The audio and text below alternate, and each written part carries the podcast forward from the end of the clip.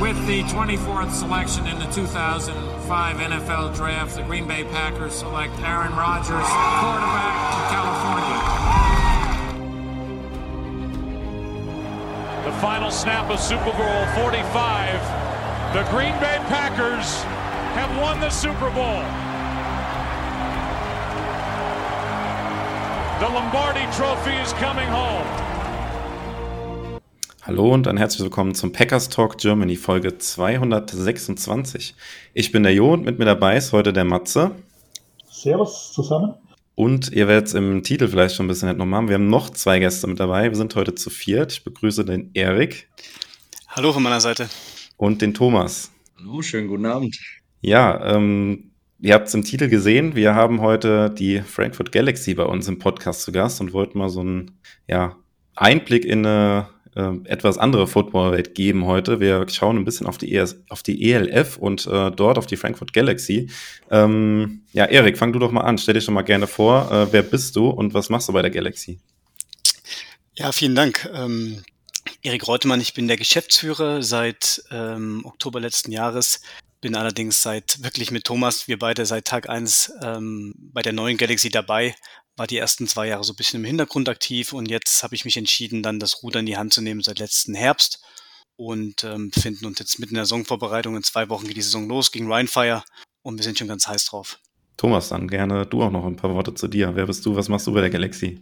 Ja, mein Name ist Thomas Kösling, ich bin 40 Jahre alt, ich bin der Head Coach und Defense Coordinator der Frankfurt Galaxy, ähm, bin auch seit Beginn der European League of Football dann auch dabei, habe quasi die Galaxy dann von Tag 1 mitbegleitet in dieses Projekt und ja, es ist viel zu tun, ist sehr spannend und vor allem Football entwickelt sich in die richtige Richtung und ich glaube, da ja, ist eine, ist eine sehr interessante Zeit, gerade mit Football zu tun zu haben, europäisch wie, wie auch weltweit. Genau, das ist, glaube ich, schon eine, eine gute Überleitung, weil wenn sich die, unsere Zuhörer erstmal fragen, was haben jetzt die Packers mit der Galaxy zu tun? Und da gebe ich mal an Matze weiter, der da ein bisschen was zu sagen kann, wie jetzt hier der Kontakt zustande kam und äh, ja, was wir in Zukunft vielleicht noch planen oder was wir schon geplant haben. Ja, der Kontakt kam äh, zum einen mal zu, zustande, weil ich äh, aus früheren Jahren äh, selber großer Galaxy-Fan war und natürlich die, die Wiedergeburt der Galaxy natürlich hautnah mitverfolgt habe und auch äh, im ersten Jahr bei jedem Spiel dabei war und äh, das, der krönende Abschluss ja dann mit der äh, ELF-Krone, die nach Frankfurt gewandert ist, quasi mitverfolgt habe und ähm, man natürlich über diese ELF-Geschichte jetzt auch äh, Riesenpublikum äh, hat, was äh, Interesse äh, ja, äh, was noch mehr Interesse an das American Football in Deutschland bringt. Das ist alles, was der Thomas schon gesagt hat. Wenn man mit Football jetzt gerade was zu tun hat, wie auch wir im Fanclub, wir versuchen das alle in Deutschland nach vorne zu pushen. Und äh, ich glaube, da sind ganz, ganz viele auf einem ganz richtigen Weg. Äh, wir natürlich im ganz Kleinen nur mit unserem Fanclub. Äh, ELF-Team natürlich äh, nochmal als, als, als Träger von dem ganzen Sport natürlich nochmal ganz andere Hausnummer und also man kann da eigentlich den, den Leuten von der Galaxy eigentlich auch, man kann die dann nur beglückwünschen für das, was sie da in, den, in der kurzen Zeit dann doch auf die Füße gestellt haben. Und äh, ja, wie gesagt, der Kontakt kam äh, dann unter anderem über den Chris, äh, der, dann kam ich eben an den Erik und ähm, ja, de, den Coach habe ich quasi nur von der Seitenlinie anfeuern dürfen. Und ja, so kam der Kontakt zustande und ähm, dann haben wir natürlich irgendwann für uns im Verein überlegt, was können wir machen ähm, im Rahmen unserer Mitgliederversammlung. Und dann ist natürlich Frankfurt sehr zentral in Deutschland, was uns dann die Möglichkeit gibt, dass vielleicht doch der eine oder andere sich in sein Auto setzt und äh, dann auch in Person zur Mitgliederversammlung kommt. Und so war natürlich Frankfurt für uns eigentlich ein gefundenes Fressen, äh, was die Entfernungen angeht. Und wir haben dann dort auch eine schöne Location gefunden, wo wir das machen können und machen das dann am 24.06. Das erste äh, Heimspiel äh, in der neuen ELF-Saison gegen Paris. Und da ist das natürlich ein klasse Rahmen, äh, Galaxy gegen Paris mit anzuschauen und dann eben im Vorfeld äh, unsere äh, Jahreshauptversammlung zu machen mit äh, Neuwahlen und allem. Also ich glaube, der perfekte Rahmen, um dann auch eine ganze Menge an, an Leuten aus unserem Verein vielleicht mal das Thema ELF auch ein bisschen näher zu bringen. Und ja, also ich selber kann nur sagen, mir macht es Spaß. Es ist vor der Haustür. Äh, Amerika ist doch immer ein großer Ritt und London ist auch immer nicht gerade billig. Also dann ist es vor der Haustür schon einfach.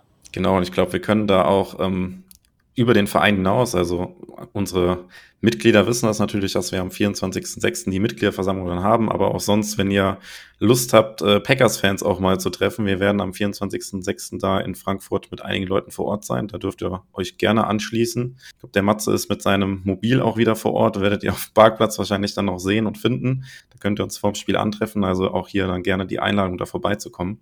Ähm, und ich würde da direkt mal einsteigen, weil ähm, der Coach hat das eben auch schon so ein bisschen in seiner Vorstellung so ein bisschen angedeutet. Ähm, es gibt ja schon diesen NFL-Hype jetzt in Deutschland oder allgemein so einen Football-Hype. Wie erlebt ihr das äh, jetzt in Deutschland speziell bei so einem Verein wie jetzt äh, Galaxy? Kriegt ihr davon was mit oder ähm, sagt ihr, boah, da könnten wir doch mehr von abbekommen? Wie, wie erlebt ihr das, diesen Football-Hype all allgemein?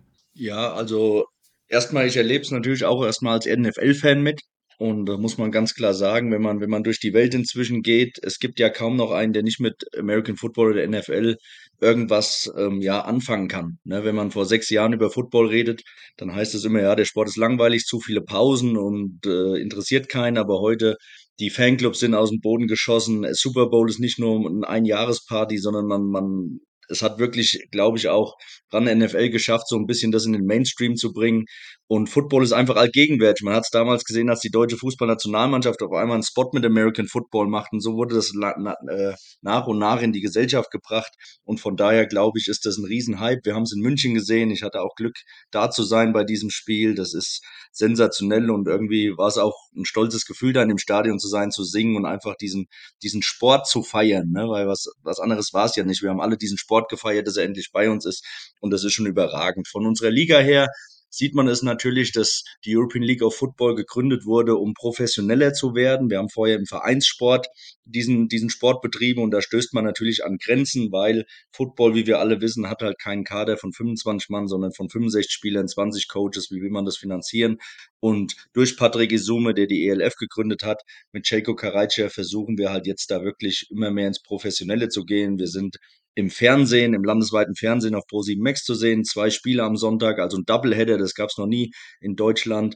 Und so merkt man schon, dass auch das Interesse von außen mehr und mehr wächst. Wir hoffen natürlich, dass gerade das Spiel in Frankfurt jetzt uns nochmal richtig pushen wird, dass mehr Leute und deswegen auch bin ich sehr dankbar hier für die Möglichkeit bei euch zu sprechen, mehr Leute einfach diesem europäischen Football auch eine Chance geben, weil ich glaube, es ist ein, es ist ein gutes Niveau. Also wenn man ins Stadion geht, ja, der Matze kann das vielleicht äh, bestätigen, das ist derselbe Sport, den man sieht.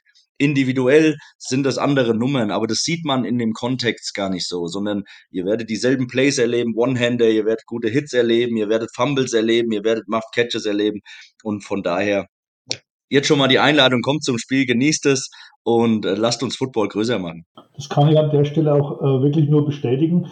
Äh, auch das Drumherum, ähm, was man vielleicht aus Amerika kennt, wer schon dort war mit diesen Tailgate-Partys und so, äh, natürlich braucht das alles seine Zeit, da müssen Areas ausgewiesen werden, wo das erlaubt ist. Und äh, es, es, hängt viel dran.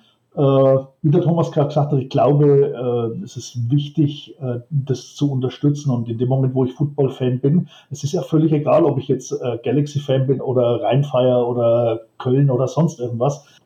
Ich, ich, glaube, es ist einfach wichtig, das noch weiter nach vorne zu tragen in Deutschland und, und Jo, wir waren äh, an einem Spiel, äh, wo wir uns getroffen haben, die, die, die, Gemeinschaft einfach, die Gespräche, die dort geführt werden, dieses Miteinander, dieses Austauschen über, über die, die, die gleiche Liebe zum Sport, die man hat. Das kennt man bei uns ja aus dem Fußball überhaupt gar nicht. Ich meine, äh, dass sich Herr Dortmunder und der Schalker irgendwie äh, gemeinsam austauschen, ist nahezu unmöglich. Und das ist halt, ne, Football is Family, der Spruch ist altbekannt. Und es ist ja auch wirklich so. Bei uns am, am Wohnmobil, da waren, da waren ja alle und äh, irgendwie sind alle kommen und, und selbst die, die die Packers hassen, sind kommen und haben gesagt, ey, geiles Wohnmobil und bla. Und dieses Miteinander und ein Bierchen zusammen und eine Bratwurst zusammen. Und das, glaube ich, ist das, was wir, was wir nach draußen bringen müssen. Der, der, der Sport selber, das ist das eine. Aber das ist doch dieses Miteinander und da, das ist ja das, was, was wir wollen. Warum haben wir einen Fanclub gegründet? Weil wir dieses Miteinander fördern wollen. Wir wollen die Fans zusammenbringen. Und ich glaube, das ist gut. Ja, ich kann das ähm, von meiner Seite nur ergänzen, was, was, ihr, was ihr beide sagt. Und ähm, wenn man so ein bisschen den Bezug zur NFL nimmt, ähm, ich sage immer, die NFL ähm, ist, glaube ich, die profitabelste und größte Liga der Welt. Die kommen hierher und verdeutlichen eigentlich die krasse, muss man sagen, Nachfrage an diesem Produkt American Football. Ähm, wenn man sich so ein bisschen, ich meine, Thomas und ich, wir haben früher zusammen auf dem Feld gestanden, das ist jetzt schon ein paar Jahre her. Äh, man ist mal so ein bisschen belächelt worden. Ich habe, glaube ich, vor 17 Jahren mit Football angefangen und mittlerweile ist das irgendwie ein kleiner Trendsport gewesen und man kann selbstbewusst auch sagen, das könnte sich zur Nummer zwei Sportart in Deutschland entwickeln. Ich glaube, wir sind wir noch nicht, aber wir haben sicherlich große Chancen. Ähm, und ähm, ich kann immer wieder die Geschichte erzählen vor zweieinhalb Jahren, als wir den allerersten Investor mit der Galaxy angesprochen haben, macht man sich ja auch Gedanken zu gewissen Thesen, ähm, um die Investoren auch zu überzeugen, wie sich American Football in Europa ja entwickeln könnte. Und ich kann nur sagen, ähm, alles, was ich da mir überlegt hatte, ist mehr oder weniger eigentlich viel, viel krasser eingetreten, als, als die NFL verkündet hat, dass sie jetzt die Spiele, dieses Jahr sogar zwei Spiele, äh, in Frankfurt stattfindet. Ähm, was, ich glaube, du hattest noch drauf ähm, abgezogen, was, was, was wieder für Nutznießer sind oder sein können. Ähm, ganz klar, wir merken das total, dass wir eine Aufmerksamkeit davon bekommen. Wir sind auch selber mit der NFL in Kontakt. Ähm, wir haben ähm, ja die Möglichkeit, auch verschiedene Sachen zu vermarkten, vielleicht auch im Herbst, beziehungsweise im November ist es ja ein Stück. Ähm, aber wir sprechen auch mit Sponsoren darüber, die gegebenenfalls auch äh, vielleicht sogar beides bespielen wollen. Also da gibt es auf jeden Fall große Synergien ähm, und wir versuchen uns da ganz selbstbewusst auch zu positionieren. Und wie Thomas das ja auch schon gesagt hat, ähm, kommt gerne vorbei zum Spiel, habt das erleben. Wir sind jetzt vielleicht noch nicht die 60.000 äh, Allianz Arena oder Deutsche Bankpark, aber ähm, wir kommen auf einen guten Weg dahin und der Football ist mittlerweile qualitativ hochwertig und da stehen ja mittlerweile auch Jungs, die die ein oder andere NFL-Luft oder Erfahrung auch äh, ähm, ja, haben und das, das zeigt einfach, wie, wie gut es geworden ist. Ja, ich würde noch mal ein Stück zurückgehen und Matze, da kannst du vielleicht auch mal ein bisschen schwärmen. Du bist ja sehr angedeutet eben, dass du auch schon länger Galaxy-Fan bist und die glorreichen Zeiten noch miterlebt hast. Das ist ja auch noch mal äh, was anderes gewesen, als es jetzt vielleicht ist, so nach dem Neustart. Äh, ja, schwärm doch gerne mal ein bisschen von, von früher. Wie, wie hast du die Zeiten in NFL Europe mit, mit Frankfurt Galaxy erlebt? Ja, äh, also die, die, da könnte man jetzt, da könnte man einen eigenen Podcast drüber machen, weil es so viele Geschichten drumherum gibt. Und äh, ich, ich, sehe eure Gesichter gerade, das Lächeln äh, bei, beim Erik und beim Thomas. Äh, es, es ist einfach unglaublich. Und, und ähm, ich, ich, ich, ich sehe diesen, diesen, diesen, diesen Wachstumsprozess, der da ist das erinnert mich so ein bisschen äh, äh, eben an früher. Am Anfang hat kein Mensch außer diese kleine Gruppe Football interessiert. Und irgendwann war es schick, einfach zum Football zu gehen. Und da waren halt in Frankfurt im Waldstadion ganz, ganz viele gesessen, die mit Football, ich sage jetzt mal, nichts am Hut gehabt haben. Aber wichtig war, sehen und gesehen werden. Ne? Und, und äh, die, wir sind ja auf dem direkten Weg dorthin. Also es gibt äh, nichts anderes, äh, dass alle anderen irgendwie dahin wollen. Wenn ich überlege, wir haben drei Millionen Anfragen gehabt für das, für das äh, Münchenspiel. Ist unglaublich, so unglaublich. Und, und, und früher war es einfach so, wenn du nicht schnell genug da warst, war es ja mit Kartner irgendwie, also schlecht. Und die ganze Show drumherum, das war halt einfach alles amerikanisch aufgezogen. Und natürlich, äh, äh, wir haben gerade schon das Thema gehabt, äh, man braucht Sponsoren und man braucht Gelder und, und ne, 65 Mann Kader, 20 Coaches und was weiß ich, Autos, Busse, schieß mich tot, was da alles dazugehört. Das sind wir natürlich noch nicht, weil natürlich, äh, wenn ich das richtig weiß, aber da kann vielleicht der Erik mehr dazu sagen, früher ist massiv Geld aus der NFL äh, in die damalige äh, äh, World League äh, oder ne, ich glaube World, League, World, World League hieß es dann am Schluss. Da ist ja Geld gepumpt worden von der NFL wie blöd. Und heute ist ja alles so ein bisschen noch ein bisschen hemdsärmlich und äh, also die großen Summen, glaube ich, fließen da von der NFL noch nicht. Aber ich glaube, die NFL hat mit dem Münchenspiel eins erkannt, dass hier ein Markt ist, der unbeschreiblich ist. Und ich bin voll bei der These, äh, Thomas, ich glaube, du hast es gesagt, dass äh, die Chance da ist, dass äh, äh, Football hier die Nummer zwei Sportart in, in Deutschland wird. Da bin ich voll dabei. Also ich kenne so viele Leute in meinem Umkreis, die mich früher für einen abgedrehten Spinner gehalten haben äh, und die mittlerweile bei mir in die Bar kommen und sagen, boah, geil und ey, zeig mal und, und erzähl mal von drüben und was hast du denn erlebt und so. Und diese alten Zeiten, äh, das war ja auch so. Wir sind ja die Nacht vorher angereist und haben da übernachtet und haben da hinten auf dem Parkplatz irgendwie gegrillt und schieß mich tot. Da müssen wir hin zurück. Das muss einfach wieder ein Happening werden. Das muss schick sein. Ich sage jetzt mal generell zur ELF zu gehen. Für, für mich jetzt schick sein, zur Galaxy zu gehen. Alles, was ich dort wachsen sehe, geht aus meiner Sicht in die richtige Richtung. Und ich wiederhole äh, äh da das, was ihr gesagt habt. Kommt einfach, schaut es euch an. Super. Es ist unglaublich. Also ich ähm, vielen Dank, Matze, für diese, für diese, für diese Intro, muss man fast schon sagen. Ich glaube, ich nehme dich auch zum nächsten Sponsorengespräch mit. Ähm, ähm, das wäre, glaube ich, sehr hilfreich. Also zu dem einen Punkt, was nochmal, du hattest es gerade irgendwie auch mit, mit, mit Nachfrage nochmal irgendwie äh, angerissen. Ich weiß nicht, Thomas, wie es dir geht, kannst du ja auch was dazu sagen.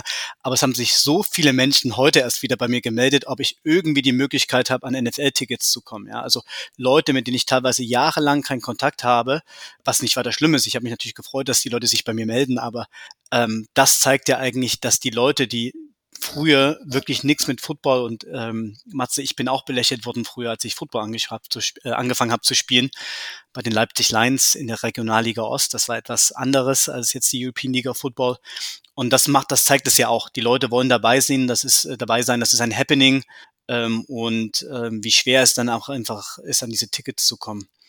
Ähm, der zweite Punkt nur ganz kurz. Die NFL hat das finanziert vor den, äh, vor, ich glaube, 17, 20 Jahren, wie auch immer. Das ist jetzt gar nicht so, so wichtig, wie lange das her ist.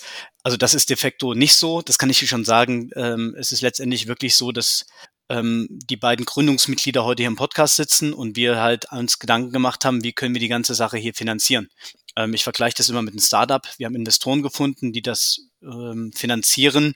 Ähm, wir sind sehr froh um unsere Finanz äh, Investorenrunde, die das wirklich sehr, sehr gut machen. Und wir, wir, wir haben ein Budget pro Jahr, was wir abstimmen, wie, ein, wie, wie das eine, eine Firma halt nun mal tut. Ich track einen Forecast und wir versuchen halt abgestimmte Ziele zu schaffen. Wir reden da von Sponsoren und Ticketeinnahmen, Merchandise-Einnahmen und das ist schon recht professionell. Wir kommen ins dritte Jahr und wir wissen eigentlich ganz genau auf den Punkt, was wir erwirtschaften müssen und was unsere Ziele sind, um da halt irgendwann mal auch hinzukommen, damit wir vielleicht Richtung ähm, ja, der legendären Galaxy-Zeiten auch wieder uns hinentwickeln. Ähm, und das ist tough. Das ist wirklich harte Arbeit. Das ist harte Arbeit von uns. Das ist harte Arbeit von meinem Team, ähm, Sponsoren anzuschreiben, Sponsoren zu gewinnen. Ähm, ich kann nur sagen, vielleicht ein bisschen jetzt äh, kleiner Business Insight. Wir konnten unseren Umsatz vom ersten und zweiten Jahr verdoppeln und wir sind auf gutem Wege dahin, das auch wieder dieses Jahr zu tun. Ja, äh, das sind alles wirklich Leute. Mein Marketingmanager, der Lukas, wir, wir, wir überzeugen die, die Sponsoren und wir haben dieses Jahr sehr gute Sponsoren gewonnen und auch Partner und wir sind da sehr stolz drauf und es macht eigentlich nur Lust auf mehr, ähm, was dann noch möglich ist. Ja. Ja, das ist das, was ich damit gemeint habe. Ich, äh, in den alten Zeiten war es halt so, da kam das Geld von der NFL. Und da ist halt vieles, ne, wir haben das Thema, wir hatten darüber schon mal mit March Band und was da alles so war. Das kostet alles Geld. Und, und, und äh, das ist. Die werden wir auch dieses Jahr bei uns haben. Ja, pass auf, aber äh, nur, nur, nur äh, egal was es ist, ne? Ja. Ich, das, ist, das ist so mein Appell an, an alle die, die vielleicht da hinkommen und, und sagen, das ist ja gar nicht so wie früher. Das ist Quatsch weil man muss natürlich auch erstmal das Geld dazu haben, um solche Dinge auf die Füße zu stellen und, und äh, ne, äh, drei Euro ins Phrasenschwein. Früher hat man gesagt, ne, äh, Rom ist nicht an einem Tag gebaut worden oder so ähnlich. Das Quatsch gibt den Leuten ein bisschen Zeit und, und wächst da mit hinein. Und, und na, ich, wenn ich heute zum Spiel gehe, du hast vorhin gesagt, die Qualität vom Spiel ist gut, ja, definitiv. Ja, ich, wenn mich an das Endspiel erinnere, äh, hier Hamburg gegen Frankfurt vor zwei Jahren. Äh, also wir, wir sind auf der, auf der Tribüne da oben rumköpft wie Rumpelstilzchen, weil wir völlig drin waren. Also völlig mitgenommen und, und, und äh, diese ganzen, ich glaube, 27, 23.000 Leute, die da dort waren, oder gar mehr, ich weiß es nicht. Brutal. Alle waren total angefixt von diesem Thema ELF. Und also ich glaube, dass, dass ähm, Thomas, vielleicht kannst du ja auch zwei, drei Sachen dazu der Qualität selber sagen, welche Spieler wir haben, wie schwierig es ist, äh, untereinander natürlich auch die richtigen Spieler für uns zu bekommen, was für ein Wettbewerb mittlerweile um die Spieler in dieser Liga herrscht. Ähm, und ähm, wir wollten immer eine europäische Liga, eine Top-Liga haben, wo quasi jeder den Titel gewinnen kann. Das ist ja so ein bisschen auch der NFL-Ansatz. Es gibt einen Salary Cap. All diese Themen haben wir auch. Und das macht es ja so spannend. Es ist jetzt nicht ähm, vielleicht so wie früher, wo in den Playoffs ähm, erst der hochwertige Football gegeneinander gespielt worden ist, wenn man das so sagen darf, sondern jetzt ist es wirklich so, jedes Team ist in der Lage, das andere Team zu schlagen. Und das macht es so spannend. Ja, ja ich würde nochmal ähm, nachhaken, weil das, was äh, Matze erzählt hat, die glorreichen Zeiten von früher, so Galaxy und sowas, ähm, haben vielleicht auch viele mitbekommen und das jetzt auch äh, jemand wie ich, der jetzt, ich würde mich als neueren Fan äh, oder Football-Fan auch bezeichnen, ähm, der das dann auch früher zumindest äh, schon mal gehört hat oder im Sportteil der Zeitung irgendwie schon mal gelesen hat, Frankfurt Galaxy oder sowas. Und dann ähm, war ja Ende mit äh, NFL Europe. Ähm, wie muss man sich das vorstellen? Was war denn dann mit Frankfurt Galaxy gewesen? Oder wie habt ihr diesen Verein quasi vorgefunden, dass ihr dann gesagt habt, äh, okay, wir machen da jetzt weiter, wir steigen bei der European League of Football ein. Wie muss man sich das vorstellen? Das ist doch, äh, also ich ich kann es mir nicht vorstellen, deswegen bin ich gespannt, was ihr sagt. Es ist, es ist ein sehr schöner Kreislauf, äh, den wir quasi bestritten haben. Also die NFL Europe ist ja eine amerikanische Liga und die hat quasi die Franchise gegründet und Frankfurt Galaxy war so schon das erfolgreichste Produkt. 2007 haben die Besitzer der NFL-Teams, die immer jedes Jahr einen gewissen Betrag äh, zahlen mussten, um die NFL Europe am Leben zu halten, mit Schiedsrichtern und allem, haben beschlossen, dass sie die Liga einstampfen. Einfach weil auch die Zuschauer nicht da waren. Ich glaube, Frankfurt und Rheinfire, was man so hört, sind die einzigen, die irgendwie nah an eine schwarze Zahl kamen. Ja. Und dann haben sie halt gesagt, sie machen das nicht mehr und dann muss man sich das vorstellen, dieser, dieser Hype Galaxy und auch Rheinfire war ja real. Die sind ja europaweit geflogen, haben, haben 40.000 Fans gehabt und auf einmal wird ihnen was weggenommen, wo sie ja quasi sich ein, ja, diese Leidenschaft gebildet haben, wo sich Freundschaften gebildet haben und eine Familie. Und sie hatten es nicht mehr. Football in Deutschland war ganz, ganz klein und auch nicht wirklich relevant oder interessant. Und dann haben sich halt ein paar Fans, ja, der, der Frankfurt Galaxy entschieden, aus dieser Trauer heraus, passt auf, lasst uns doch unseren eigenen Verein gründen mit denselben Farben. Wir nennen ihn Frankfurt Universe. Galaxy bekommen wir aus den Rechten nicht. Also im Prinzip dieses, ja, dieses Motto, dieses Credo, was die Fans verkörpert haben, Fans are Friends. Lasst uns den in Deutschland gründen, dann kann uns den keiner wegnehmen und wir wollen wieder zurück an Europas Spitze. Und das steht auch in der Präambel des Vereins Frankfurt Universe.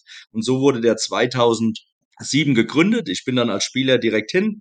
Wir sind dann von der fünften Liga, langsam haben wir uns hochgearbeitet, dann kam auch Erik dazu, dann waren wir zweite Liga. Irgendwann äh, sind wir in die erste Liga aufgestiegen, waren dann auch im, im, im German Bowl, sind deutscher Vizemeister geworden und Frankfurt Universe gehörte zu den Spitzenclubs dann im deutschen Football. Das, dann das war dann die, die DFL, oder? Ist richtig? Genau, das ist okay. die German Football League, genau. Und äh, dann kam Corona, äh, das Jahr ist ausgefallen und Patrick Isume hat mit Celko Karajca die European League of Football gegründet, hat Interessenten gewinnen können und ähm, quasi durch ein, was heißt durch einen Zufall, durch Kontakt in die NFL, David Noah und so weiter, wurde von der NFL quasi die Namensrechte an die Liga übergeben. Die Rechte sind immer noch an der NFL, aber wir durften uns dann Frankfurt Galaxy nennen, Ryan Fire, Berlin Thunder, Cologne Centurions, Barcelona Dragons sind ja alle dabei. Und so wurde quasi eine eine weitere Liga gegründet. Uns oder wir wurden gefragt von der Universe, ob wir da mitgehen wollen. Natürlich war das dann auch erstmal eine emotionale Entscheidung, weil den Verein Frankfurt Universe gibt's immer noch. Aber es war klar, wenn wir Football weiterbringen können, auch weiterentwickeln wollen, dann müssen wir auf das nächste Level gehen. Der Vereinsfootball ist an seine Grenzen gestoßen und äh, das hat man auch gemerkt. Es gab kein Wachstum und so hat sich dann quasi von der Frankfurt Galaxy die Frankfurt Universe gegründet und aus der Frankfurt Universe wieder die Frankfurt Galaxy, weil unser Team ist daraus entstanden und viele Fans und Helfer sind damit gekommen und äh, der Kreis schließt sich halt perfekt, nachdem wir dann im ersten Jahr dann auch wieder das europäische Championship gewonnen hatten. Also das, womit Frankfurt Universe gestartet ist, ist dann sogar passiert und deswegen, deswegen sitzen wir hier und das ist eigentlich eine ganz, ganz schöne Geschichte.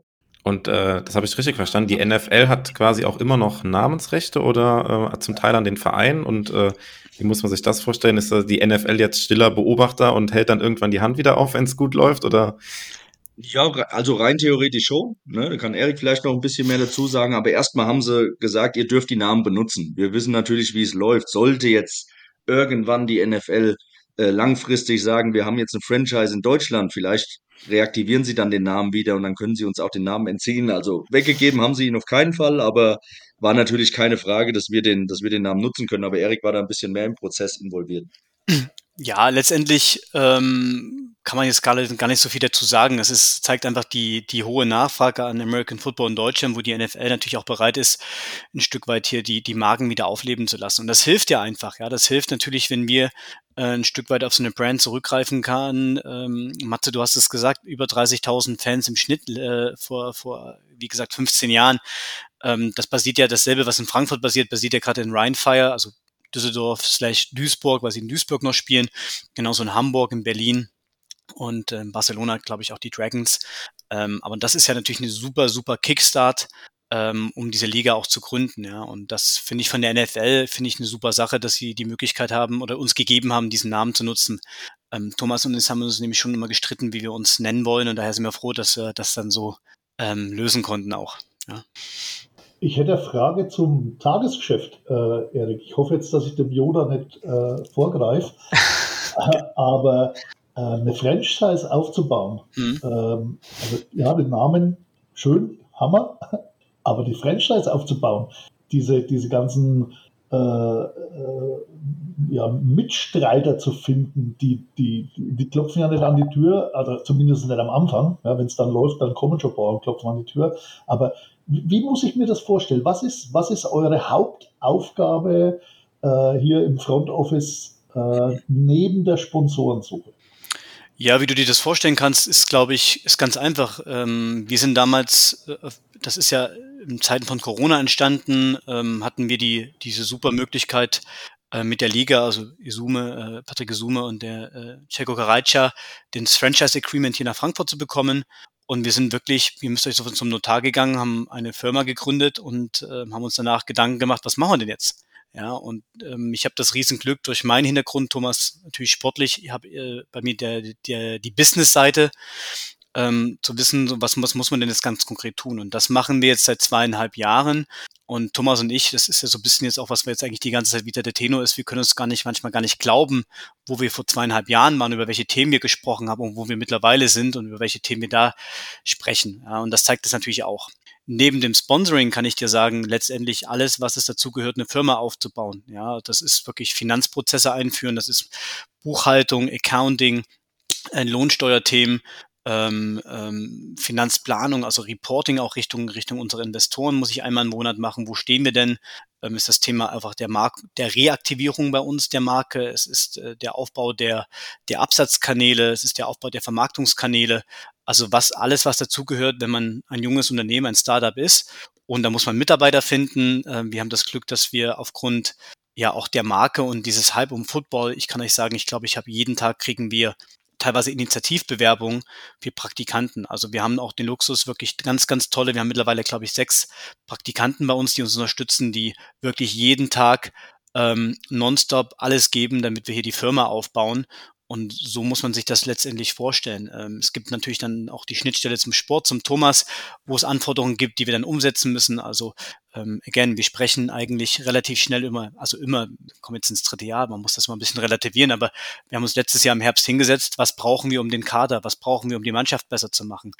Und wir haben uns beschlossen, auch in die, zum Beispiel in die, in die deutschen Trainer, in unsere deutschen, lokalen deutschen Trainer zu investieren. Es gibt ja Bewegungen bei anderen Franchises auch, ähm, Trainer von Übersee zu holen. Wir haben uns bewusst dafür entschieden, hey, ähm, wir möchten an den Trainern festhalten, wir müssten sie weiterbilden, genauso auch mit den Trainingsmöglichkeiten weiterzuentwickeln äh, und all diese Themen, wie man das halt sich vorstellt, was ein NFL-Team schon in der Endbauausstufe hat, bauen wir wirklich Jahr für Jahr mit starken Investoren und Partnern einfach auf.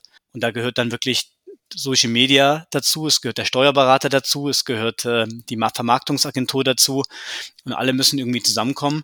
Und ähm, again, das ist so ein bisschen, was ich immer wieder sage, alle haben halt Bock, wirklich Bock, ich sage das auch mal so ganz äh, flapsig, auf das Thema und dadurch macht das halt extrem Spaß. Ja. Da würde ich auch noch eine Frage anschließen. Was habt ihr denn äh, für eine Beziehung zur Stadt Frankfurt? Also wir kennen es ja als Packers-Fans, dass diese Franchise Green Bay Packers ganz eng verbunden ist, auch mit der Stadt. Wie, äh, wie ist das bei euch zur Stadt Frankfurt? Äh, insbesondere zum Beispiel Hinblick auf, ähm, ihr nutzt ja ein Stadion. Ähm, äh, ist das städtisch? Äh, müsst ihr das anmieten? Was ist mit äh, Trainingsgelände und sowas? Wie, fun wie funktioniert das? Was habt ihr eine, für eine Beziehung zur Stadt Frankfurt? Ähm, ja, wir haben eine sehr gute Beziehung. Ähm, ich weiß nicht, ob ihr das wisst. Der Mike Josef ist ja Oberbürgermeister von vor kurzem geworden. Er ist, was ich mitbekommen habe, vor kurzem wird er die Doppelrolle als Sportdezident, was er vorher war, auch innehalten. Das heißt, Ähm, das ist natürlich eine super Voraussetzung, ähm, dass der Mike Josef da ein weiter Bürger oder jetzt Bürgermeister oder Oberbürgermeister von Frankfurt ist. Wir spielen selber beim FSV Frankfurt in Bornheim. Das ist ein, eine Fußballmannschaft, die in der Regionalliga spielt, bisschen aufstrebend ist, vielleicht sogar die Möglichkeit hat, wenn ich das, wie ich jetzt mitbekommen habe, nächstes Jahr im DFB-Pokal zu spielen und haben da jetzt dieses Jahr uns entschieden, äh, mit dem FSV zusammen auch die Möglichkeiten für uns da auszubauen. Also wir haben den Trainingsplatz, einen Kunstrasenplatz neben dem Stadion. Es gibt auch einen Kraftraum, den wir nutzen können und wir haben Meetingräume, die wir vor dem Training nutzen können, wo Thomas auch seine, seine Videoanalysen durchführt. Also so entwickeln wir halt, wie gesagt, das Produkt American Football für die Frankfurt Galaxy in dem Fall weiter. Ähm, und ähm, wir sprechen natürlich auch mit der Stadt über weitere Trainingsmöglichkeiten in den nächsten Jahren, weil wir ja natürlich auch wachsen wollen. Das ist ja wieder dieser Punkt. Ähm, ähm, es ist ganz wichtig, da auch eine enge Beziehung zu führen. Und ähm, das ist uns auch ganz wichtig da. Ja? Und äh, Mike Josef wird am, äh, wen interessiert, wen es interessiert, am 1. Juli auch den Cointos bei uns wahrscheinlich durchführen. Also das ist ja auch ein Zeichen von ihm, dass ihn Football interessiert. Und ich glaube, er ist auch bekannt dafür, dass er ein großer Football-Fan ist. Das ist, ähm, das ist aber auch eine Sache, die natürlich sich noch um einiges entwickeln muss. Also Fußball ist überall und das ist so und das ist ja auch richtig mit Jugendfußball, dann noch Frauenfußball ist ja auch eine große Sache, auch in Frankfurt. Und der, der Kampf um die Plätze ist schon sehr hart. Aber man muss auch sagen, auch da ist die NFL natürlich für uns was sehr, sehr gut ist. Also durch den NFL-Vertrag in Frankfurt hat sich die Stadt Frankfurt auch schriftlich quasi verpflichtet, den American Football zu fördern. Und es gibt jetzt NFL-Schulprogramme, Flag-Football-Programme, wo wir auch involviert sind, wo wir in Schulen gehen und so. Also es wächst, es wächst alles. Ich bin durch Flag-Football an meiner, an meiner äh, Gesamtschule bin ich quasi zum Football gekommen. Ja, also wir, wir können jetzt auch an die Basis gehen. Das wird unterstützt. Das wird unterstützt von der Stadt und dann hoffentlich, dass man irgendwann mal in, in naher Zukunft vielleicht sogar ein eigenes Trainingsgelände bekommt. Das wäre natürlich der Traum. Ähm, auch da ist die Tendenz auf jeden Fall, dass es in eine positive Richtung geht, aber wir müssen natürlich diesen, diesen Hype irgendwie noch weiter generieren und auch ausbauen, damit die Stadt natürlich auch merkt, Football ist noch größer geworden in Frankfurt und auch die Frankfurt Galaxy ist größer geworden. Als wir Meister geworden sind, waren, wurden wir zur Mannschaft des Jahres gewählt und auch mal in Römer eingeladen. Das war ganz schön. Also wir sind präsent, aber da kann schon noch ein bisschen, ein bisschen was gehen und wir hoffen auch da, dass die NFL einiges dazu tut. In dem Zusammenhang ist natürlich äh, äh, Teamentwicklung, glaube ich, ganz wichtig. Äh, einfach, je erfolgreicher ihr seid, desto mehr kommt der Hype natürlich zu euch. Was ich vorhin gesagt habe, früher war es einfach schick, äh, zur Galaxy zu gehen. Da habe ich eine Frage an dich, Coach. Ähm, es ist ja immer so, ähm, was wir mitkriegen ähm, als Fans, Disziplin steht an oberster Stelle in einem Footballteam. Ich habe selber nie gespielt, ihr beide habt gespielt. Ähm, jetzt, man liest da dann immer mal von Disziplinlosigkeiten, dass Spieler suspendiert werden oder sonst irgendwas. Wie, wie läuft das Thema Teambuilding, äh, beziehungsweise wie, wie, wie gelingt es äh, euch als Coaches auch wirklich die Disziplin umzusetzen? Oder einzufordern besser gesagt. Ja, das ist, glaube ich, die, die größte Aufgabe, da man einfach 65 Spieler hat. Und ich habe das schon mal wo erklärt, das ist halt, im, im Fußball hat man den gleichen Spielertyp.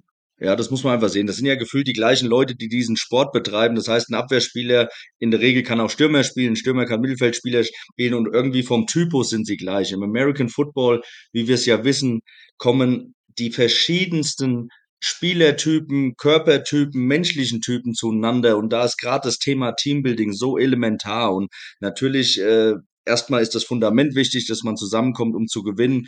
Aber ja, man, man muss schon versuchen, da auf der menschlichen Seite zu punkten, aber natürlich auf das Thema Disziplin. Gerade bei so einer großen Gruppe müssen ganz klar Leitplanken abgesteckt werden. Das geht gar nicht ohne. Man muss ganz klar als Head Coach sagen, okay, das sind unsere Regeln. Wer da drüber geht, wird es auch direkt Konsequenzen geben, weil ob das die Spieler wollen oder nicht, äh, wenn man wenn man zu sehr die lange Leine lässt, dann dann wird man kein Teamgefüge bekommen, weil der eine fühlt sich dann schlechter behandelt, der andere fühlt sich besser behandelt. Also man muss schon versuchen, sie irgendwo ähm, gleich zu behandeln und dafür sind, sind Leitplanken und Regeln elementar. Die kann man dann auf verschiedenste Art und Weise adressieren, sei es dann, dass man jetzt bei extremen Sachen das erste Quarter nicht spielt. Ja, also wenn dann wirklich was mannschaftsintern nicht ist, spielt er das erste Quarter nicht oder er wird vielleicht sogar für ein Spiel suspendiert oder er darf nicht auf die Auswärtsfahrt mit. Aber es fängt natürlich viel kleiner bei Sachen an, wenn zum Beispiel die Offense Line ins Upside springt oder so, ne, ein Offensive ein Offside macht, dass dann das ganze Team äh, Strecksprünge macht, ne, Burbies. Also wenn die ins Offside gehen, boom, macht das ganze Team drei Burbies Ähm, da kann man von ausgehen, dass vielleicht beim ersten Mal noch alle lachen, aber beim fünften Mal gibt's dann schon ein paar Blicke und dann schürt man auch einen inneren Druck, wo das Team sich so ein bisschen dann findet. Und den muss man auch versuchen. Aber als Teambuilding-Maßnahme. Wir waren jetzt im Trainingslager in Sportschule Ruhr, Nähe von Stuttgart. Das war super. Dann hatten wir auch so eine Rookie-Show, wo die Neuzugänge was vortragen. Wir hatten zum ersten Mal noch auf einer anderen Ebene so ein Breathworking-Session, also wo es um Atem geht. Ne? Hört man ja auch, oder Aaron Rodgers noch, hat er ja auch mal von gesprochen, dass er das im Spiel macht. Das haben wir jetzt auch gemacht und so versucht man natürlich immer wieder verschiedene Reize zu setzen, um diese 65 unterschiedlichen Jungs irgendwie in was Gemeinsames zu packen und dann in die Saison zu gehen. Ich würde auch noch mal einen Schritt zurückspringen, weil der Erik hat das eben schon angedeutet, dass äh, du auch Football gespielt hast, Thomas. Äh, wie wird man dann überhaupt äh, Head Coach von einem Footballteam? Also zeig uns mal oder erklär uns mal, wie der Weg dahin war. Ja, mein Weg war ein klassischer Weg und auch speziell. Ich habe gespielt, ich war in der Defense Linebacker, Inside Outside Linebacker, dann war ich, glaube ich, vom Typus auch immer schon so eine Art Führungsspieler. Ich war Captain in der Mannschaft, habe, wie gesagt, das Projekt Frankfurt Universe von Anfang an von der fünften Liga äh, mitbetreut, bin mit hochgegangen als Spieler in die zweite Liga. Und als ich dann aufgehört hatte, Football zu spielen, wurde mir aus einer glücklichen Fügung eigentlich der Defense Coordinator Posten direkt in der zweiten Bundesliga angeboten. Und ich hatte es eigentlich nicht vor, direkt ins Coaching zu gehen. Ich wollte erstmal ein bisschen äh, Freizeit genießen, aber diese Gelegenheit hat mich gereizt. Ich wurde Defense Coordinator. Es hat sehr gut geklappt. Ähm, kann man ja sagen, wir waren, glaube ich, immer die Top, eine der Top zwei Defenses eigentlich in Deutschland, dann auch in der ersten Liga und so weiter. Und irgendwann entwickelt man sich ja mit der Mannschaft. Ich mache auch das Recruiting, weil mir das einfach riesen Spaß macht. Also ich stelle jedes Jahr eigentlich seit 2014 die Mannschaft zusammen, verpflichte Spiele, rede mit Spielern.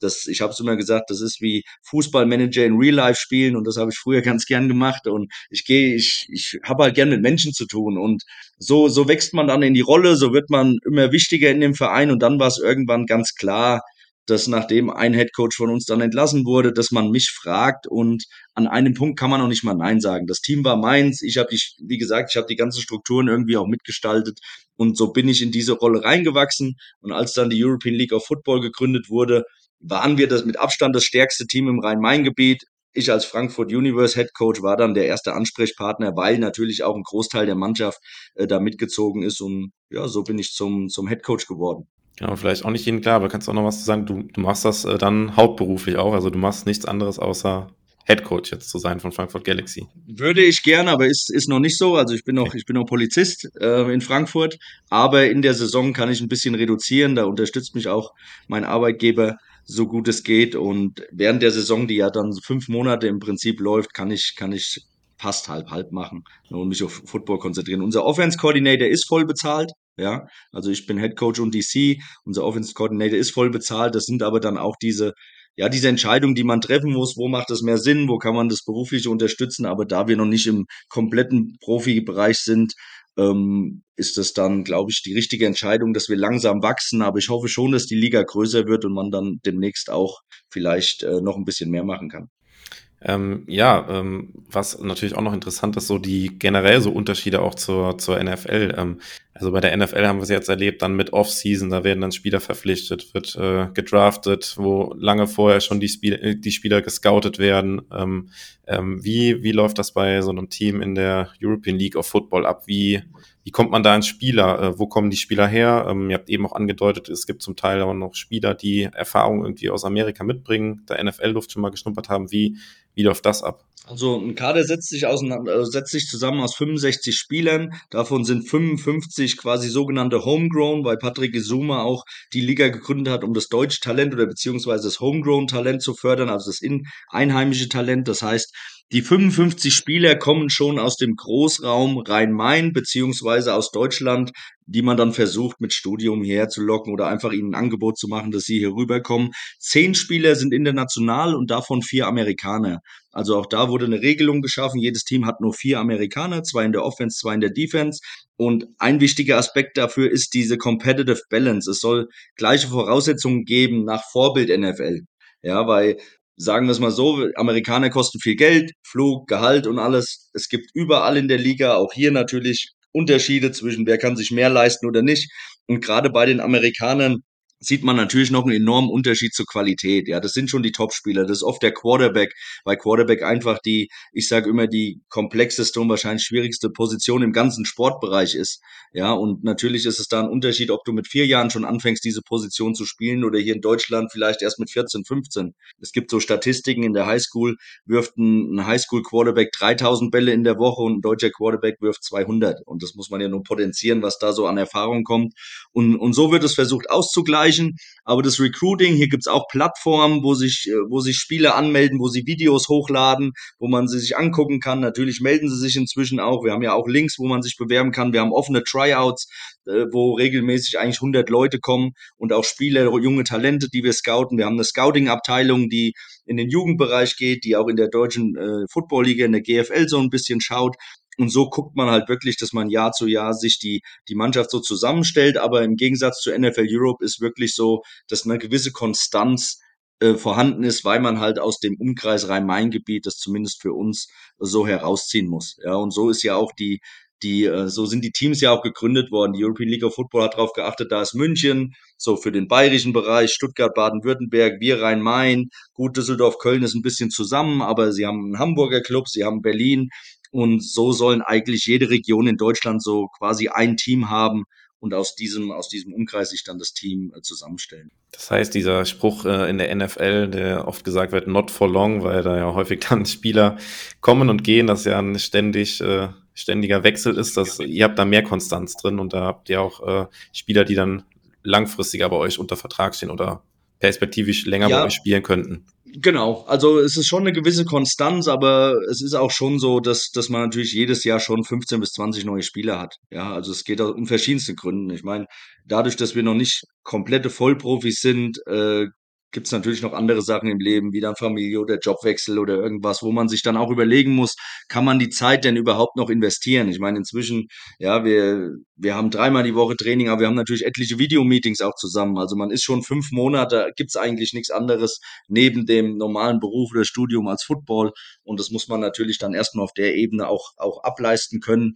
Und von daher gibt es eine natürliche Fluktuation, aber es ist schon, es ist in der Regel schon so, wenn wir hier, wir haben zum Beispiel Joshua Posnanski, das ist ein Frankfurter Junge, das ist unser Team-Captain, Safety, einer der besten Europas der ist schon in Frankfurt beheimatet. Es kann schon sein, dass ein anderes Team ihm vielleicht ein Angebot macht, aber da wir auch ein Salary Cap haben, ist die Wahrscheinlichkeit, dass er bei uns bleibt, sehr hoch. Außer ein ausländisches Team holt ihn, dann ist er halt mal für ein halbes Jahr weg, weil sie ihm vielleicht ein anderes Gehalt zahlen können. Aber das in der Regel bleiben die Leistungsträger schon beim Team und dann können sich die Fans auch damit identifizieren. Wo liegt denn äh, die Höhe des Salary Caps? Also ich, ich habe da überhaupt keine Summen. Äh, in Amerika werden die ja schön fröhlich veröffentlicht. Da weiß man genau 200 und was weiß ich, 40 Millionen.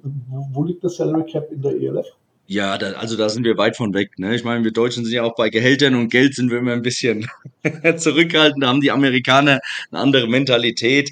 Aber ja, man, man kann davon ausgehen, dass, äh, dass die deutschen Spieler mehr oder weniger so ein bisschen zwischen ja 450, 800 Euro verdienen, ja je nachdem, wo sie angesetzt sind. Das geht mehr in den Minijob-Bereich. Die Amerikaner bekommen ein bisschen mehr. Äh, da ist auch ein separater Cap, aber es ist es ist bei weitem noch nicht so, dass man von diesem Sport leben kann. Ja, also die Amerikaner, die wir holen, die aus meistens aus dem College kommen oder es gerade so nicht in die NFL geschafft haben, die, die kommen ja auch nur hierher, jetzt nicht wegen dem Geld, sondern sie müssen Tape generieren. Und die European League of Football hat halt eine gute Qualität und sie wissen, sie bekommen Game Tape und mit diesem Game Tape können sie dann wieder zu ihrem Agenten gehen und sagen, ja, guck mal, ich habe da in dieser Liga dominiert und das ist für sie so ein bisschen der Sinn, hier nach Europa zu kommen. Wegen dem, wegen dem Geld, da sind wir noch weit von den Profiligen entfernt. Also ja, das ist, ist fast unerheblich. Das, das war mir klar, also dass da keine Unsummen an Gehälter bezahlt werden. Nur weil du das Thema eben Salary Cap angesprochen hast, dann kann man quasi sagen, für so ein Team liegt der Cap irgendwo so bei, was weiß ich, 100.000 Euro oder? Ja, quasi. Also wenn man da die Coaches und so noch dazu zählt, dann ist das so. Okay, ja. das, ich denke, dass das mal einfach mal widerspiegelt, wo wir uns bewegen. Ne? Und ich glaube, deswegen ist das so wichtig, natürlich, dass die Leute dann auch wirklich das unterstützen und ins Stadion kommen. Ja, absolut. Erik, du wolltest was sagen. Ich, ich hatte kurz überlegt, was zu sagen, aber ähm, ich glaube, das ist alles gesagt worden. Ja. das zu dem Thema. ähm, bei, dem, bei dem Salary Cap ist dann auch direkt die Frage, wenn man das mit der NFL vergleicht, da ist das ja immer dann auch gemessen an den Werbeeinnahmen und so weiter. Und ihr habt jetzt auch schon von Wachstum gesprochen, die ersten äh, zweieinhalb Jahre, die er gemerkt hat, spiegelt sich das dann da auch darin wieder, ähm, dass dann mehr ausgezahlt werden kann? Oder dass der Salary Cap erhöht wird? Wie muss man sich das vorstellen? Jetzt einfach keine Zahlen nennen oder so, einfach nur im Vergleich zur NFL, ob das ähnlich, ähnlich gehandhabt ist. Also Thomas, korrigiere mich bitte, aber diese Überlegungen sind jetzt, glaube ich, noch nicht da. Es ist, glaube ich, der Fokus ganz woanders. Es ist genau jetzt, dass jedes Team sich erstmal ausvermarkten kann oder vermarkten kann ähm, und halt die Sponsoren an Bord bekommt. Ähm, der Salary Cap, den wir haben, der hilft natürlich auch so ein Stück weit die Kosten in den Griff zu bekommen. Das ist ja, könnt ihr euch ja vorstellen, äh, wir haben jetzt verschiedene Punkte ja gerade besprochen, was notwendig ist, so ein Franchise aus dem Boden oder so, man muss ja sagen, diese Liga aus dem Boden zu stampfen. Ähm, dabei spielen wir noch übrigens in zehn Nationen. Also wir selber ähm, müssen nach äh, Budapest, wir selber müssen nach Mailand, wir müssen nach Paris. Ähm, und ich kann euch sagen, plant das mal. Ja, äh, einfach mit so, ein, mit so einem 70 Mann ähm, ich sage immer Zirkus und das gar nicht jetzt äh, abwerten zu wollen, aber das ist ja Wahnsinn, einfach diese ganzen Operations, die da dranhängen, die man nicht kennt und die vielleicht so eine Bundesligamannschaft gar nicht kennt, ja, weil sie von Natur aus kleiner sind. Ja, und alleine das ist Wahnsinn, was wir mit unserer Mannschaft ähm, abfahren. Und wir wissen, in zwei Wochen geht's jetzt los nach Rheinfire, müssen wir direkt die Woche drauf nach Budapest. Wir haben das Riesenglück, ähm, fliegen zu dürfen. Ähm, und da gibt es wirklich so Kleinigkeiten, müsst ihr euch vorstellen. Wann ist das Spiel in Budapest? Kommen wir wieder zurück mit dem Flieger abends? Ähm, geht zum Beispiel nicht. Das heißt, wir müssen nochmal übernachten in Budapest, was natürlich erstmal eine super Chance ist für uns, ein, ein coolen Team-Event auch zu haben. Ähm, gleichzeitig drückt das natürlich wieder auf das Budget und so, so muss man sich halt von Woche zu Woche dann auch überlegen, äh, was man, was man dann macht und das, äh, was man dem Team auch zumuten möchte und wie gut kann das Team dann auch ähm, dann an dem Tag auch spielen, ja. Und das ist jetzt nicht nur, dass wir nach Duisburg fahren und das ist natürlich auch super für uns, dann ist, glaube ich, ich weiß nicht, Köln ist vermutlich noch näher, ja, Köln und Düsseldorf sind nah, ähm, ich weiß nicht, drei, vier Stunden mit dem Bus würde ich jetzt vermuten. Aber es gibt auch ähm, ähm Spiele, wo wir übernachten.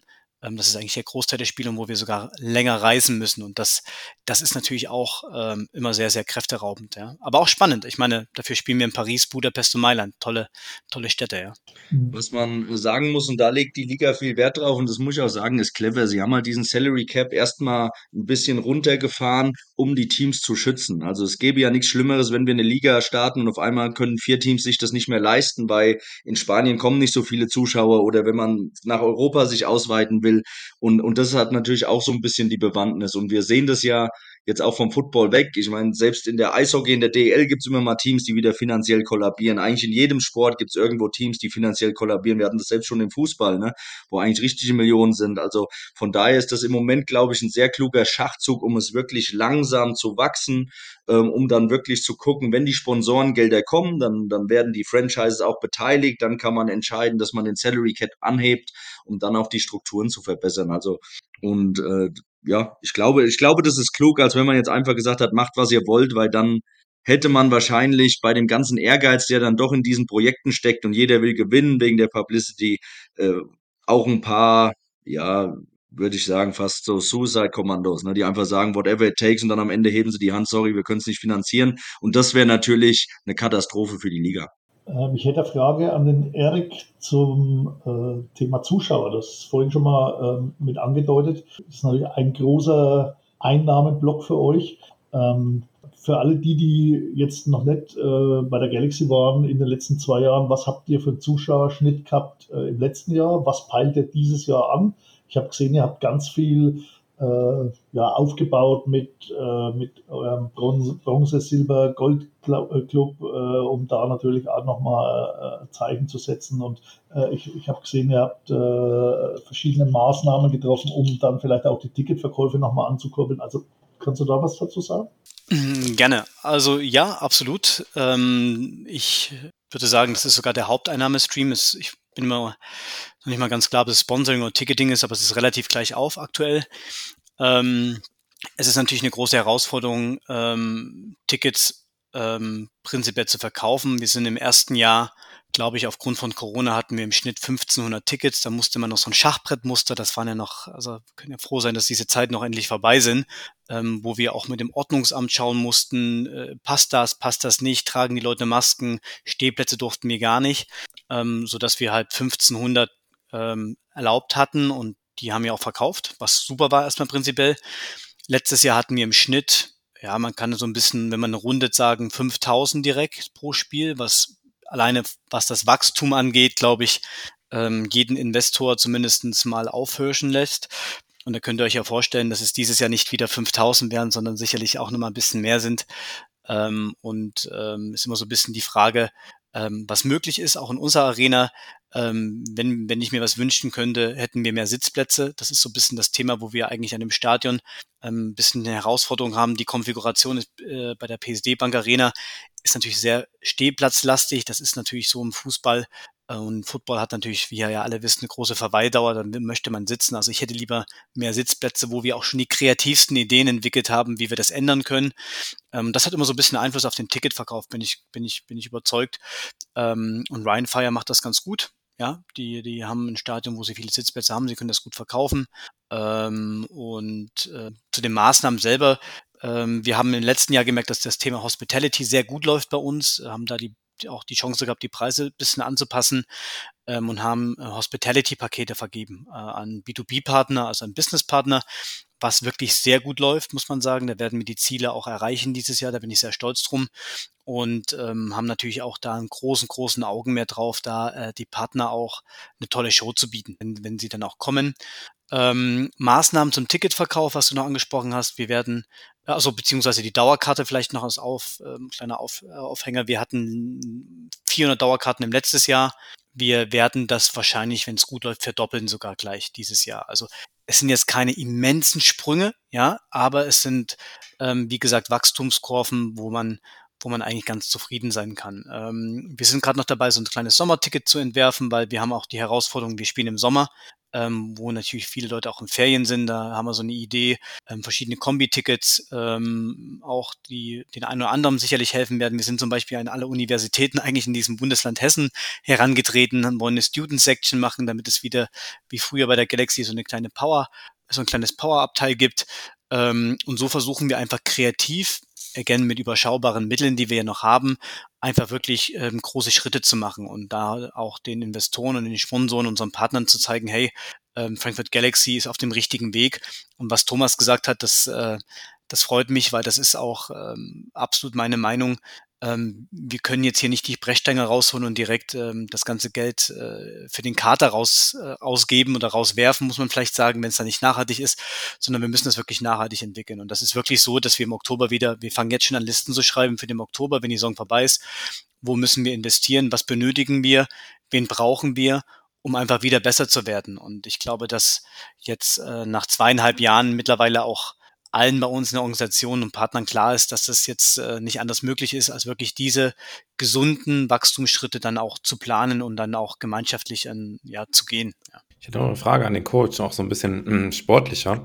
Ähm, in der NFL oder allgemein Football wird ja immer gesagt, auch ähm, Schach auf grünem Rasen. Wie, wie ist das in der, in der EFL? Ähm, muss man sich das da auch ähnlich vorstellen, dass ihr speziell auch jetzt, äh, wenn ihr Gegner habt, euch speziell auf die Gegner vorbereitet, speziell einen Gameplan habt für einzelne Gegner oder ist es so, ihr habt ein äh, ja, Gamebook und da wählt ihr dann immer Spielzüge aus und das, äh, oder ja, sag gerne da was, wie ihr euch auf Gegner vorbereitet oder wie, wie sowas läuft. Ja, also Football ist Schach auf Rasen und das, das dann auch irgendwie auf jedem Niveau. Und das ist ja auch, glaube ich, jetzt so ein bisschen das Erfolgsgeheimnis von diesem Sport, dass immer mehr äh, Leute und Fans das begreifen, dass da so viel mehr dahinter steckt, als dass Leute in Rüstung gegeneinander laufen, sondern man, man zieht Schachfiguren, man versucht Schwächen gezielt zu attackieren, was man in den anderen Sportarten gar nicht so gut kann. Man findet die über Video raus, man schaut sich Matchups an, welcher Receiver passt gegen welchen Cornerback, kann den mit Motions und Shifts. Ist jetzt ein bisschen äh, Taktik und auch Fachgesimpel, aber äh, dieser, diese taktische Komponente ist so faszinierend und so besonders in diesem Sport und natürlich äh, sage ich immer, die Videoarbeit, die Analysearbeit ist ja im Prinzip zwei Drittel zu ein Drittel zu der Trainingsarbeit. Also man guckt ja viel mehr Video vom Gegner, von den eigenen Leuten und versucht immer Nuancen zu erkennen, wo vielleicht eine Lücke da ist. Und dann kommt ja das Spannende, dass man dann wirklich beim Spiel herausfindet, spielen sie noch das oder hat man den Coach irgendwie auf dem falschen Fuß erwischt und ja, das ist, das ist wirklich ein ja, einfach ein, ein überragendes Gefühl und, und reizt mich halt so extrem an den Sport, dieses, dieses Duell, was im Kopf vor allem da ist. Und natürlich die Jungs, die dann quasi wie, wie, so, wie so Soldaten auf dem Platz dann das ausführen, was man macht. Das hat auch viel mit Vertrauen zu tun und das macht diesen Sport so aus. Aber Video ist das A und O. Spielbuch ähm, hat natürlich jedes Team ein bisschen anderes, aber auch da, ich sag, deswegen sage ich ja, dieser Sport sieht nicht anders aus wie in der NFL. Ihr werdet alle möglichen Formationen sehen, alle möglichen Shifts und so. Es wird auch viel. Wir haben, wir haben drei NFL-Coaches in unserer Liga. Jim Tom Sula, den viele von Ryan Fire kennen, der, der bei den 49ers Head Coach war. Norm Chow war Offense Coordinator bei den Tennessee Titans, der ist Head Coach bei unserem Schweizer Team. Äh, Yogi Jones ist Head Coach in Hamburg, der hat College-Erfahrung, der hat NFL-Erfahrung, da haben einige Super Bowl-Ringe. Ich muss so ein bisschen lachen bei dem ersten Head Coach-Meeting. Äh, nicht nur, dass ich der einzige Head Coach noch aus Jahr eins bin, ja, sondern man guckt halt jetzt auch in Gesichter von den Leuten, die man so im Fernsehen vorher gesehen hat. Also es wächst alles und von daher ist der Sport, entwickelt sich dann auch, auch wirklich hier weiter. Und das ist, das ist schon, glaube ich, die, die speziellste Komponente und auch die schönste Komponente daran. Ja, ähm, auch noch was zum, zum Sportlichen. Vielleicht können wir da noch ein bisschen den Blick drauf lenken für die kommende Saison jetzt auch oder ein bisschen was zur Organisation der Liga. Ihr spielt ja auch in Divisions. Vielleicht könnt ihr dazu noch ein bisschen was sagen, wie da die Liga organisiert ist und wie da funktioniert, dass dann am Ende Playoffs gespielt werden und wer da letztendlich einzieht. Genau. Wir sind ähm, 17 Teams. Ähm, ein Team hat leider vor der Saison wurde das von der Liga quasi entfernt. Man muss halt auch gewisse, gewisse Richtlinien beachten finanziell und überhaupt. Das heißt, 17 Teams in drei Gruppen. Es gibt sechs Playoff-Teams, das heißt, die Division-Sieger, die drei kommen auf jeden Fall in die Playoffs und dann noch die drei besten weiteren Teams. Ja, es gibt jetzt keine AFC, NFC, sondern das ist alles ein Topf und daraus werden die sechs besten Teams dann quasi gewählt. Es gibt aber auch eine Bye-Week wie in der NFL, also die ersten beiden Teams haben dann eine Bye-Week in der ersten Playoff-Runde und die anderen ziehen danach. Das ist dann auch sehr an der NFL rangelegt. Wir sind in der Western Conference, wir sind mit Ryan Fire, mit den Hamburg Sea Devils, den Cologne Centurions, und äh, den Paris Musketeers sind wir zusammen. Also gerade mit Ryan Fire die Rivalität, das macht, das macht nur Sinn. Köln auch alter NFL Europe Name und Hamburg. Ich glaube schon, dass man da so ein bisschen drauf geguckt hat. Man hat natürlich auch geografisch drauf geschaut. Dann ähm, gibt es noch andere Konferenzen, die dann wirklich gemischt sind mit österreichischen Teams, deutschen Teams und so. Und man kann aber schon sagen, dass, dass wenn wir jetzt auf uns sehen, unsere Conference schon so ein bisschen die Todesgruppe ist, wie man es sagt. Also Ryan Fire wird als Top-Favorit gesehen. Wir sind der erste Champion, gehören irgendwo auch zum Favoritenkreis. Hamburg Sea Devils waren zweimal im Finale, haben zweimal verloren, sind in unserer Gruppe.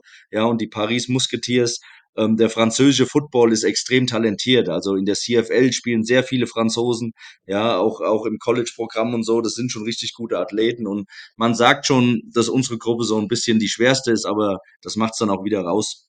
Und ich, unser Ziel ist ganz klar, die Playoffs und auch den Titel zu gewinnen. Da gibt's, da gibt's nichts. Das sagen alle Teams. Ich bin Freund davon, die, die Ziele irgendwie realistisch klingen zu lassen. Und unser Team ist stark genug. Ob es das dann klappt, ist eine andere Sache. Wir haben bestimmt so sieben, acht Teams, die um den Titel mitspielen aus allen Conferences.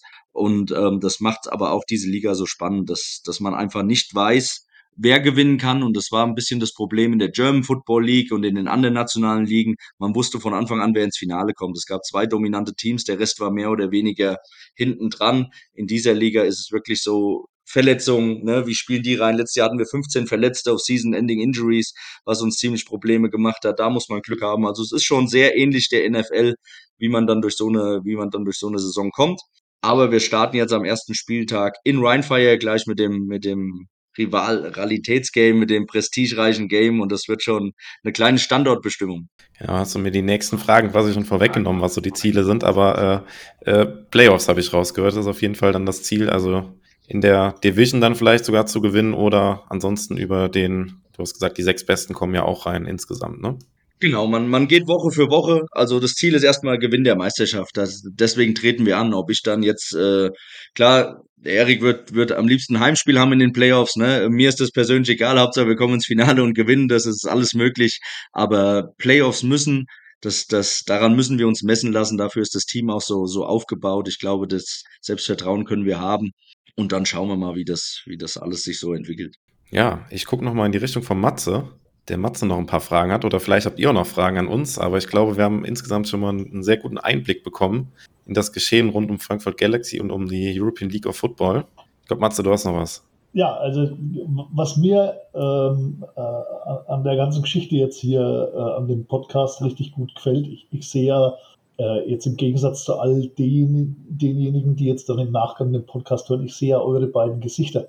Und also was mich hier völlig anspricht, und ich habe mir das gerade extra aufgeschrieben, damit ich es nicht vergesse zu sagen, ich finde es, na, du hast vorhin gesagt, Bock, ich sag's, ich finde es geil, euch zu sehen, mit welch einem äh, mit welch einer Begeisterung, mit welch einem Enthusiasmus ihr da dabei seid. Ihr, ne, die Macher der ersten Stunde quasi, wenn man, wenn man das dann so sagen darf. Und, und äh, ich kann mich erinnern, äh, in der ersten Saison hat es super hinkaut. Äh, da war ich, wie gesagt, jedes, jedes Spiel da. Dann kamen ein paar berufliche Sachen und in der zweiten Saison, diese Saison habe ich wieder vor, jedes Spiel zu kommen, soweit es geht.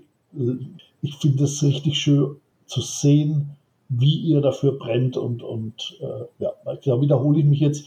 Ich, ich, glaube, dass das auch was ist, was auf das Publikum überspringt und, und was wirklich äh, die, die Leute dazu bringen sollte, einfach mal sich das anzuschauen. Bitte nicht mit zu hohen Erwartungen kommen, sondern einfach sagen, hey, der Sport ist geil. Für mich als Fan, das drumherum äh, ist noch viel geiler.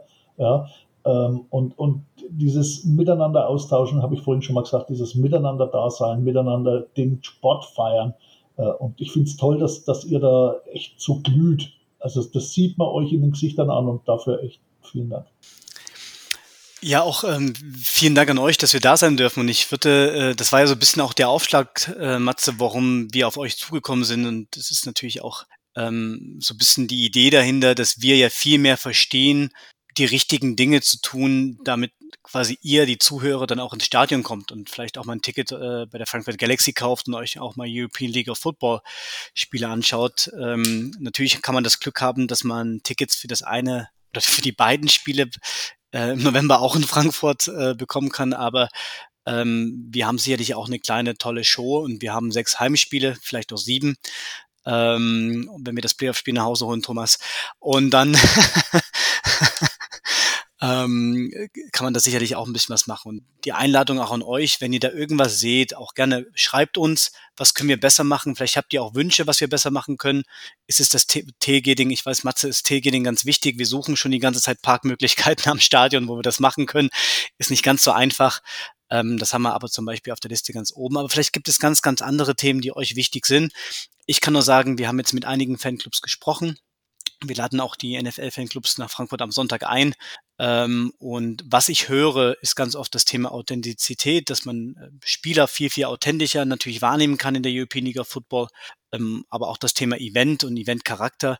Und das sind genau die zwei Sachen, die wir halt, wo wir auch einen großen Fokus drauf legen, ja. Und äh, schaut euch gerne an, kommt vorbei und äh, Feedback ist highly welcome. Okay, ich weiß Thomas, hast du noch äh, abschließend Worte zu ergänzen oder hat Erik jetzt alles abgefrühstückt? Ich glaube, er hat, er hat ziemlich alles gesagt. Ich kann, ich kann nur sagen, die, die, die Heimspiele sind ein Fest. Äh, nicht umsonst werden wir auch die Purple Hell genannt. Also auch wenn da 5000 Zuschauer in diesem Stadion sind, man hört nichts mehr auf dem Platz. Ja, und auch da haben die Zuschauer einen entscheidenden Einfluss auf das Spiel. Es einfach darauf einlassen, einfach kommen. Es, es macht Spaß und wir haben es zu Beginn gesagt, warum wir alle Football lieben und diese Stimmung spürt man in jedem Stadion in ganz Europa. Ähm, es ist einfach so, es ist ein ganz angenehmes Miteinander, man sieht guten Sport und von daher kommt alle. Die, ähm, die andere Frage ist, ob wir noch in die, in die Packers-Vikings-Rivalität eintauchen, weil auch wenn ich hier einige verschrecke, ich bin ja Minnesota-Fan, aber. Nein, das ist ja ganz am Ende noch ein anderes Topic. Gut, dass du damit gewartet hast, ja, bis zum Ende. Ja, ja, genau. ja, das verschieben wir dann auf den nächsten Podcast.